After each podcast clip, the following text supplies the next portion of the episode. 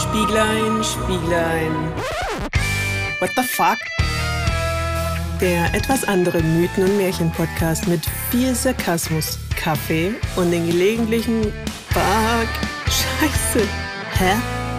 Und natürlich mit mir, Jule.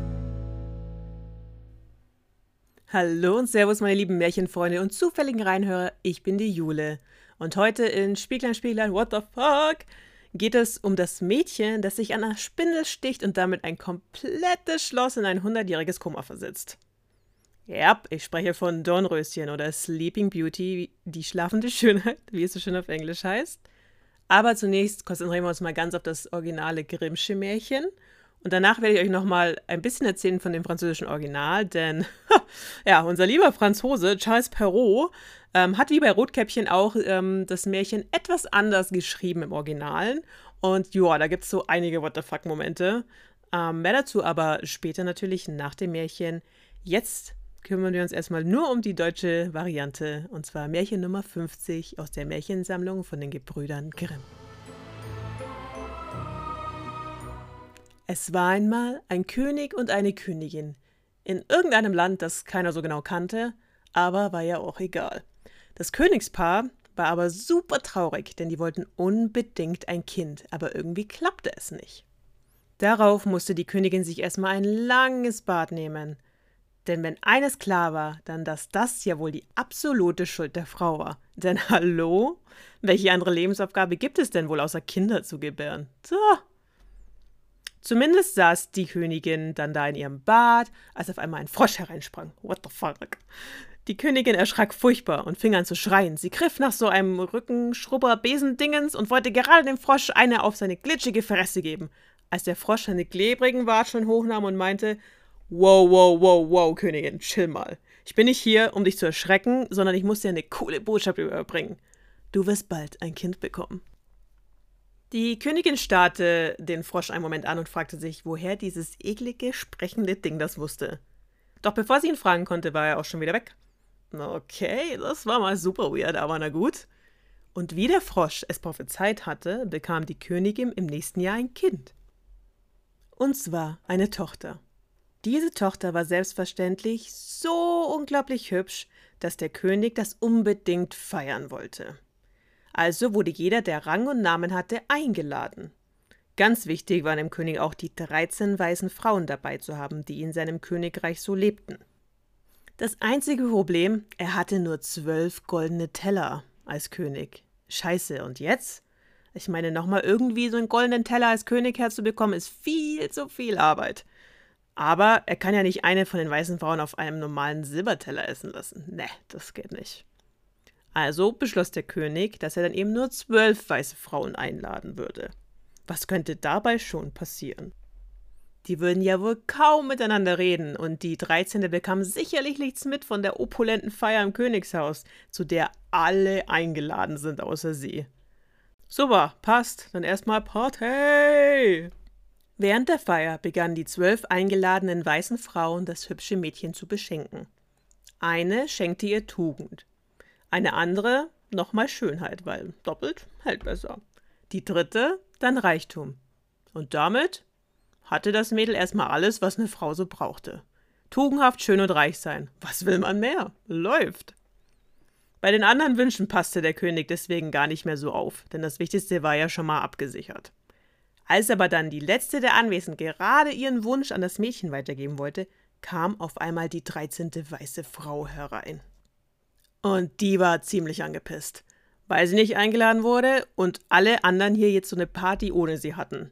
Also marschierte sie schnurstracks zu dem kleinen Mädel und sagte mit drohender Stimme: Die Königstochter solle sich an ihrem 15. Geburtstag in einer Spindel stechen und dann verrecken. Und damit fuck you all.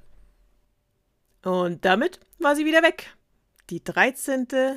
weiße, aber ziemlich angepisste Frau, die die Party einfach gecrashed hatte. Bevor irgendjemand aber reagieren oder irgendwas sagen konnte in dieser awkward silence, die sich auf einmal durch den Saal zog, trat die zwölfte weiße Frau hervor und verkündete. Wow, wow, wow, wow, chill, König und Königin und Pöbel, Anwesende, whatever. Das klingt natürlich super krass jetzt mit Tod und so, aber ich habe noch einen Wunsch übrig. Der König und die Königin waren erleichtert. Oh, Gott sei Dank. Also, die Kleine wird nicht sterben, aber in einem hundertjährigen Schlaf fallen. Mit euch allen, jedem, der so im Königshaus herumläuft, wenn das passiert. Der König und die Königin wechselten einen Blick, ob das jetzt so besser war. Aber um ganz, ganz sicher zu gehen, dass hier keiner in ein hundertjähriges Koma fiel, verbannte der König alle Spindeln im Königreich. Und die Königstochter wurde älter und älter, und all die Wünsche der weißen Frauen erfüllten sich natürlich.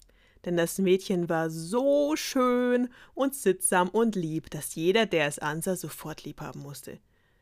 Wie gesagt, was wollte man schon mehr bei einer Frau? Hauptsache lieb und schön.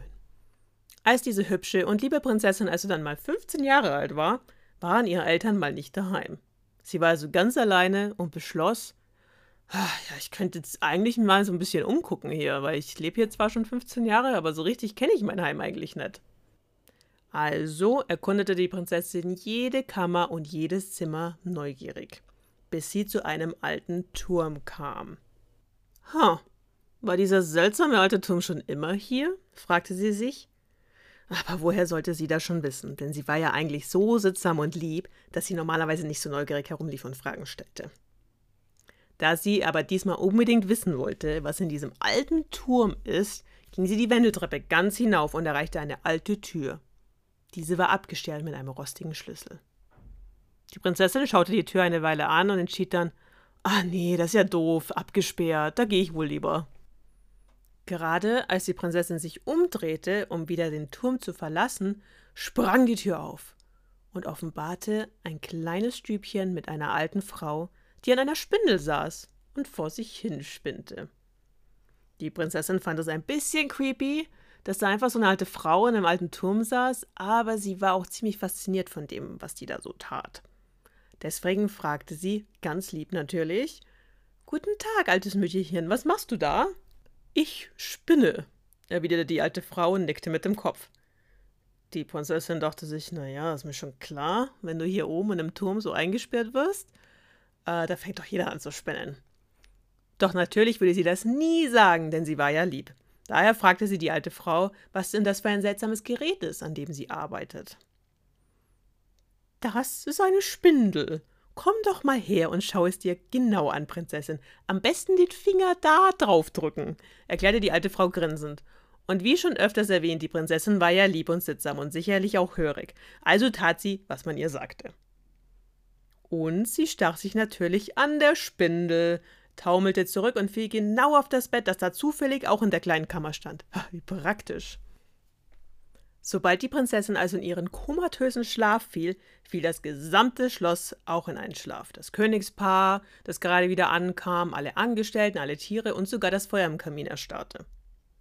Als wäre das nicht schon genug, wuchs auch noch eine riesige, undurchdringliche Dornhecke um das Schloss, bis nichts mehr davon zu sehen war. Doch obwohl das Schloss jetzt versteckt war, gingen natürlich sofort Gerüchte herum, dass dahinter den Dorn eine super hübsche, liebe und sittsame Prinzessin schlief. Dieses Dornröschen, wie man sie in den Geschichten nun nannte, war natürlich heiß begehrt bei den unverheirateten Königssöhnen. Ich meine, das ist ja super praktisch. Einfach durch die Hecke und das schlafende Mädel aufwecken und schwupps gehört dir das Königreich. Scheiße vom Gamen und den Hof machen. Ja, das dachten sich viele Prinzen. Doch jeder, der versuchte, sich durch die Dornen zu schlagen, wurde in der Hecke verschluckt und starb ganz jämmerlich an Hunger und Durst. Das ging dann so ein paar Jahre und die Hecke hatte irgendwann eine bunte Sammlung an toten Prinzen. Bis eines Tages ein weiterer Prinz um die Ecke kam und der fragte einen alten Mann, den er da zufällig traf und der wohl auch an der Hecke herumlungerte oder da zumindest da irgendwo in der Gegend, was hinter dieser undurchdringlichen Hecke ist. Der alte Mann erzählte ihm von Dornröschen und der Prinz war natürlich, wie alle anderen, total angetan von dieser schlafenden Prinzessin. Er war natürlich nicht so angetan von dieser toten Prinzensammlung da in der Hecke, aber das war ihm egal, denn er würde derjenige sein, der da durchmarschiert und sich das Dornröschen holt.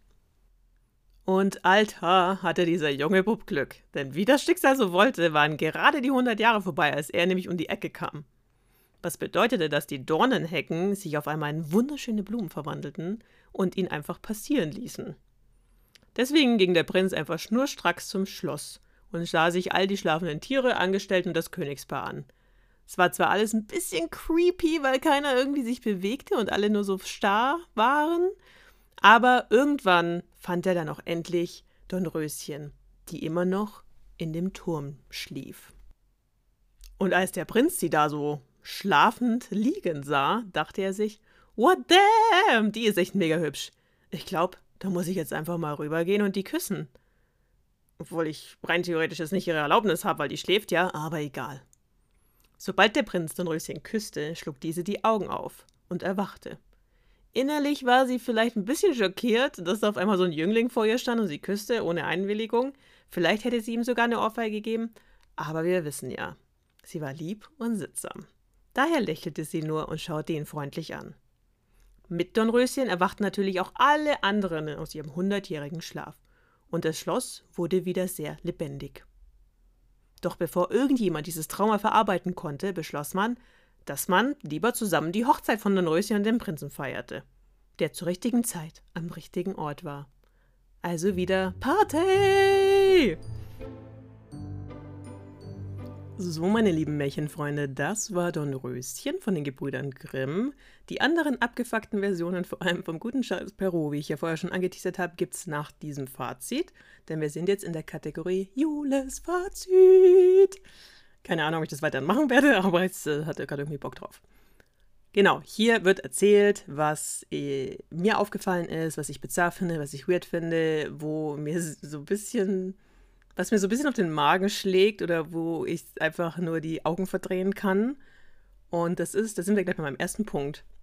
Und zwar sind es tugendhafte Prinzessinnen, die super sittsam sind und hübsch und mehr nicht. Und ah, wirklich, also wenn man das durch eine feministische Linse anschaut, das ich durchaus öfters hier machen werde. Also wenn das dir nicht passt, dann ähm, solltest du vielleicht die nächsten Episoden noch nicht anhören.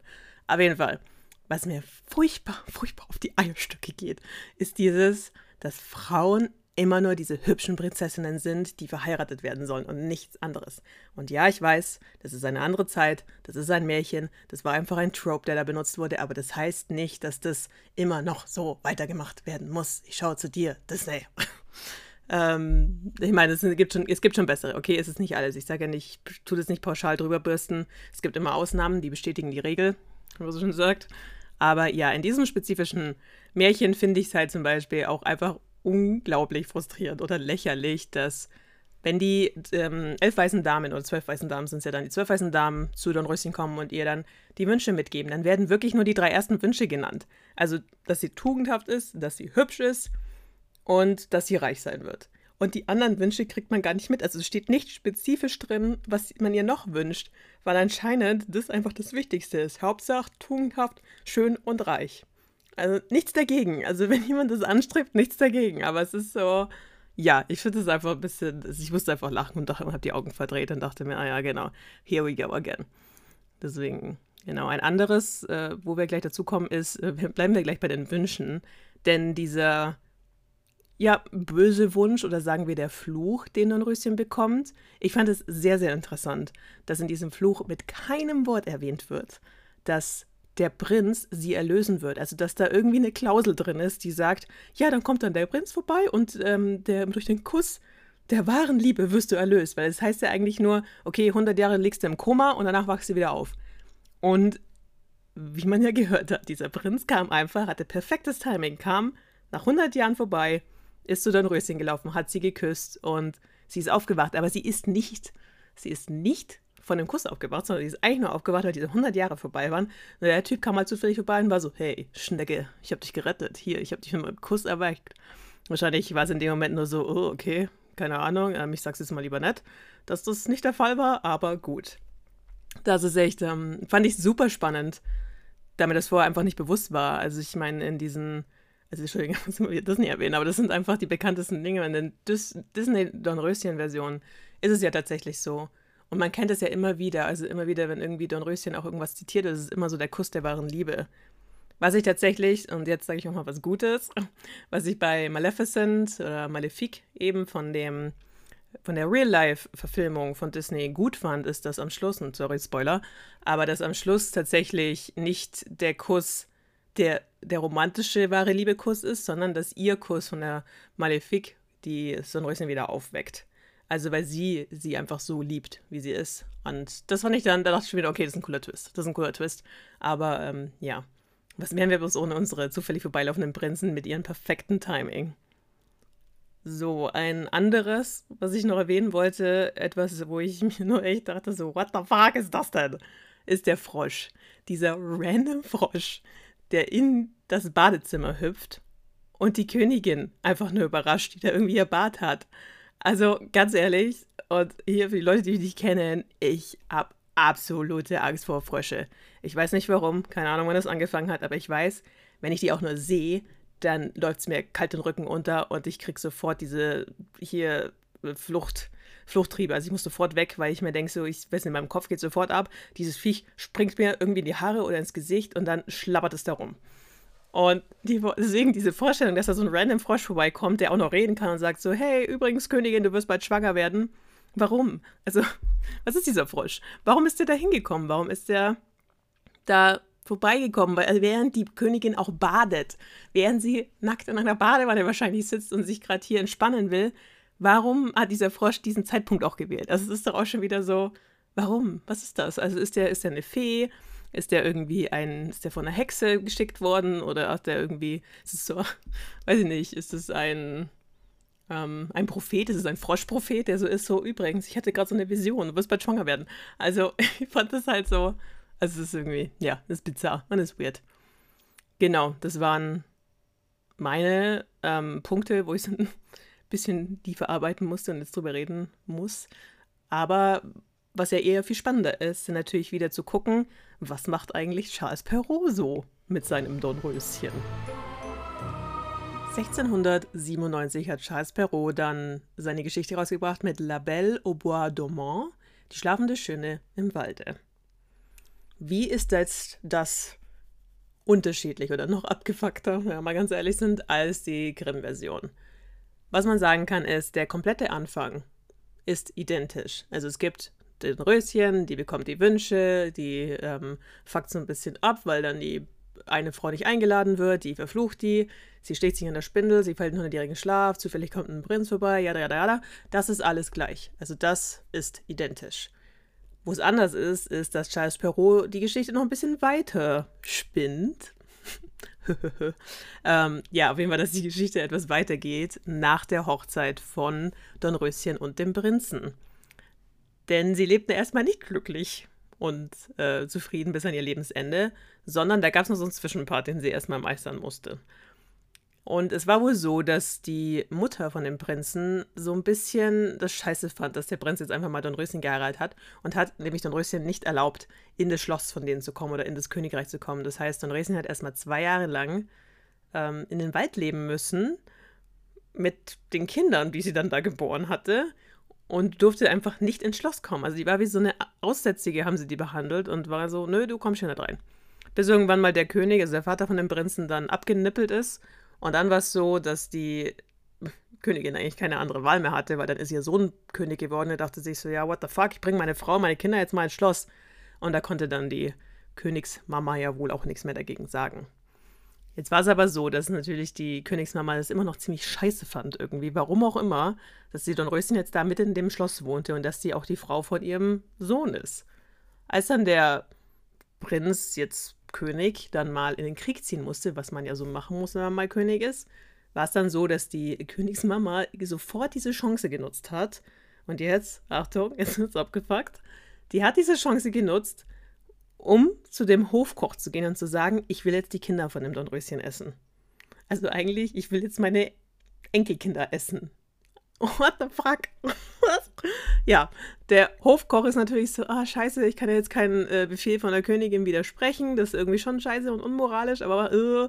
also nimmt er die Zwillinge, also so sind Zwillinge, die Dornröschen geboren hat, und will sie quasi gerade zubereiten, hat aber dann so ein schlechtes Gewissen und denkt sich so, nee, kann ich nicht machen, kann ich nicht machen, ich verstecke jetzt die Kinder und schlacht irgendwie ein Reh oder so und tut das einfach der Königin unterjubeln und dann wird ihr das schon anmerken. Hat sie auch nicht gemerkt, aber nachdem sie so ihren kannibalischen Gelüsten nachgegangen ist und sich dachte, hoch, meine Enkelkinder schmecken irgendwie voll gut, ich glaube, jetzt will ich auch das Dornröschen essen. Also geht sie wieder zum Hofkoch und sagt so, hey du, hier, jetzt nehmen die mal, ich will die jetzt essen. Und wieder, der Hofkoch ist halt so, oh scheiße, ich muss ja dem Befehl jetzt folgen. Also ist er zu Dornröschen hin und hat dann sie aber auch versteckt. Also er hat es auch wieder nicht über sein Herz gebracht. Also ich meine, Gott sei Dank, äh, was für ein Wahnsinn auch. Und hat äh, sie und die Kinder dann versteckt bei sich, während er der Königin auch wieder irgendein, irgendein Tier vorgesetzt hat und gesagt hat, so, ja, ja, das ist Dornröschen. Eines Tages war es aber so, dass die Königin so ein bisschen in dem Schloss rumgelaufen ist, wahrscheinlich total ja, happy jetzt, dass sie äh, irgendwie ihre blöden Enkelkinder nicht mehr hat und auch Dornröschen nicht mehr, weil die hat ja alles hier yam yam yam schön aufgegessen. Aber dann hört sie eben die Kinder mal und Dornröschen irgendwo hinten in so einem Eck und weiß, oh, boah, die sind ja noch am Leben, was für eine Scheiße. Also nimmst du die, bringst sie raus, stellt sie auf den Hof und will sie dann in eine, ja, sagt man das jetzt? Das, anscheinend hat sie eine Grube ausgebuddelt und in dieser Grube gab es ganz viele Nattern und andere giftige Schlangen und Viecher, die da drin rumgekrochen sind. Und in diese Grube wollte sie dann nur ein Röschen und die Kinder schmeißen. Aber genau just in diesem Moment kam Gott sei Dank der König wieder zurück und war so, äh, what the fuck, was geht hier ab? Und keiner hat natürlich sich getraut, irgendwas zu sagen, aber die Königsmutter war dann so, oh mein Gott, er hat mich gesehen, wie ich da vor dieser Grube stehe mit seiner Frau und seinen zwei Kindern. Oh, und ganz dramatisch schmeißt sie sich in die Grube und lässt sich von den Viechern aufessen. Ja, und dann lebten sie glücklich bis an ihr Lebensende. So, wir sind noch nicht fertig heute, denn es geht noch eine Nummer abgefuckter. Und zwar, es geht um einen italienischen Märchenautor mit dem Namen Giambattista Basile. Und Charles Perrault hat sich tatsächlich an diesen orientiert für diese Geschichte. Denn Giambattista Basile, der hat 1634 eine Märchensammlung rausgebracht, die heißt Pentamaron. Und in, diesem, in dieser Märchensammlung gibt es ein Märchen, das heißt Sonne, Mond und Thalia. Und dieses besagte Märchen ist die Geschichte von Dornröschen. Oder, um ganz genau zu sein, ist es die Geschichte des Grimmschen Dornröschen, das man mit dem Charles Perrault zusammengemixt hat und dann noch ein Level abgefuckter gemacht hat. Und bevor ich hier jetzt genau detailliert erzähle, was genau dieses super abgefuckte Level ist, will ich nur noch kurz nochmal darauf hinweisen, dass es in jeder Episodenbeschreibung Triggerwarnungen gibt. Also wenn du dir jetzt gerade ein bisschen unsicher bist, was da jetzt kommt, geh kurz in die Episodenbeschreibung, schau es dir an und dann komm zurück. Genau. Also, Talia ist in dem Fall Dornröschen. Und was so passiert, ist sehr, sehr identisch. Das heißt, da ist auch wieder ein böser Wunsch. Sie fällt in diesen komatösen Schlaf. Sie ist allein in dem Turm und dann kommt ein junger König mal vorbei. Dieser junge König, der war zufällig auf der Jagd, der hat diesen Tower da gefunden, ist dann hoch und dachte sich, geil, die ist aber hübsch. Ich glaube, ich werde jetzt die Früchte der Liebe mit ihr pflücken. Was heißt, ganz klar und deutsch, er hat sich an dieser schlafenden, komatösen Frau vergangen. Er hat sie vergewaltigt und dabei geschwängert was in den Märchen ganz nett beschrieben wird als er hat die Früchte der Liebe gepflückt, heißt, er hat sich an dieser schlafenden Thalia vergewaltigt, sie ist schwanger geworden und sie hat im Schlaf, hat sie noch Zwillinge geboren, die dann Sonne und Mond heißen, deswegen Sonne, Mond und Thalia. Und es ist dann noch weiterhin so, dass da anscheinend in diesem Turm oder wie auch immer in diesem Schloss haben Feen gelebt und diese Feen haben dann mehr oder weniger die Kinder durchgebracht. Also sie haben dann die Kinder auch immer so in die Brust von Natalia hin, damit sie dann die Muttermilch trinken können, bis irgendwann die Talia durch ähm, wieder aufgewacht ist. Und aber what the fuck? Also allein die Vorstellung, dass du aufwachst und auf einmal hast du zwei, also Zwillinge vor dir und es sind deine Kinder und also Trauma hoch 10 oder plus X oder mal X, keine Ahnung. Also wie fucking traumatisch ist das bitte? Und what the fuck, was ist mit diesem, was dieser König? Ohne Witz. Aber der König hat dann, jetzt war sie da in Italien mit ihren Zwillingen und dieser König hat sich eben gedacht, oh, ich weiß nicht, irgendwie vermisse ich so diesen toten Körper, den ich da irgendwie gevögelt habe. Also geht er wieder zurück und äh, entdeckt dann, ah, die Talia ist ja wach und hey, ich glaube, das sind meine zwei Kinder. Hm. Jetzt ist aber das Problem, und jetzt kommen wir in die Charles Perrault-Geschichte wieder rein dass dieser König, der war noch verheiratet. Das heißt, er hatte eine Frau. Und diese Königin fand es halt ziemlich scheiße, dass da auf einmal die Talia und die zwei Kinder war. Die Talia übrigens war ganz glücklich, dass der König wieder zu ihr zurückkam. Gott sei Dank kam ein Vergewaltiger wieder zu mir zurück. Och, och. Boah, ja, also das schüttelt mich gleich. Ah, ich brauche danach echt nochmal einen richtig starken Kaffee. Ja, weiter, weiter, einfach weiter. Also, ähm, genau. Das heißt, der König hat die Talia zurückgeholt, hat seine Kinder zurückgeholt. Und jetzt, wie gesagt, wir sind in diesem Charles Perrault Teil des Märchen wieder. Das heißt, in dem Fall hat seine Frau, seine jetzige Frau, fand es halt, wie gesagt, scheiße, dass da Sonne, Mond und Talia jetzt da so rumhängen. Und die hatte dann eben diese sehr kannibalischen Gelüste und wollte die essen. Hat natürlich nicht geklappt, das ist dasselbe Spiel. Und sie entdeckt die dann wieder, will die aber nicht in irgendeine Grube mit Nattern und Schlangen schmeißen, sondern sie will die Talia verbrennen. Das schafft sie auch fast, bis dann auch wieder der König in dem Moment vorbeikommt und sich denkt so, what the fuck, was passiert hier denn? Und dann äh, denkt er sich so, okay, das geht so nicht mehr, ich will mit der Talia zusammen sein und dann verbrennt er seine Frau und dann lebt er glücklich und zufrieden mit der Talia und seinen zwei Kindern. Ach ja, Giambattista Basile. Ne? Was für, was für eine tolle Märchenversion.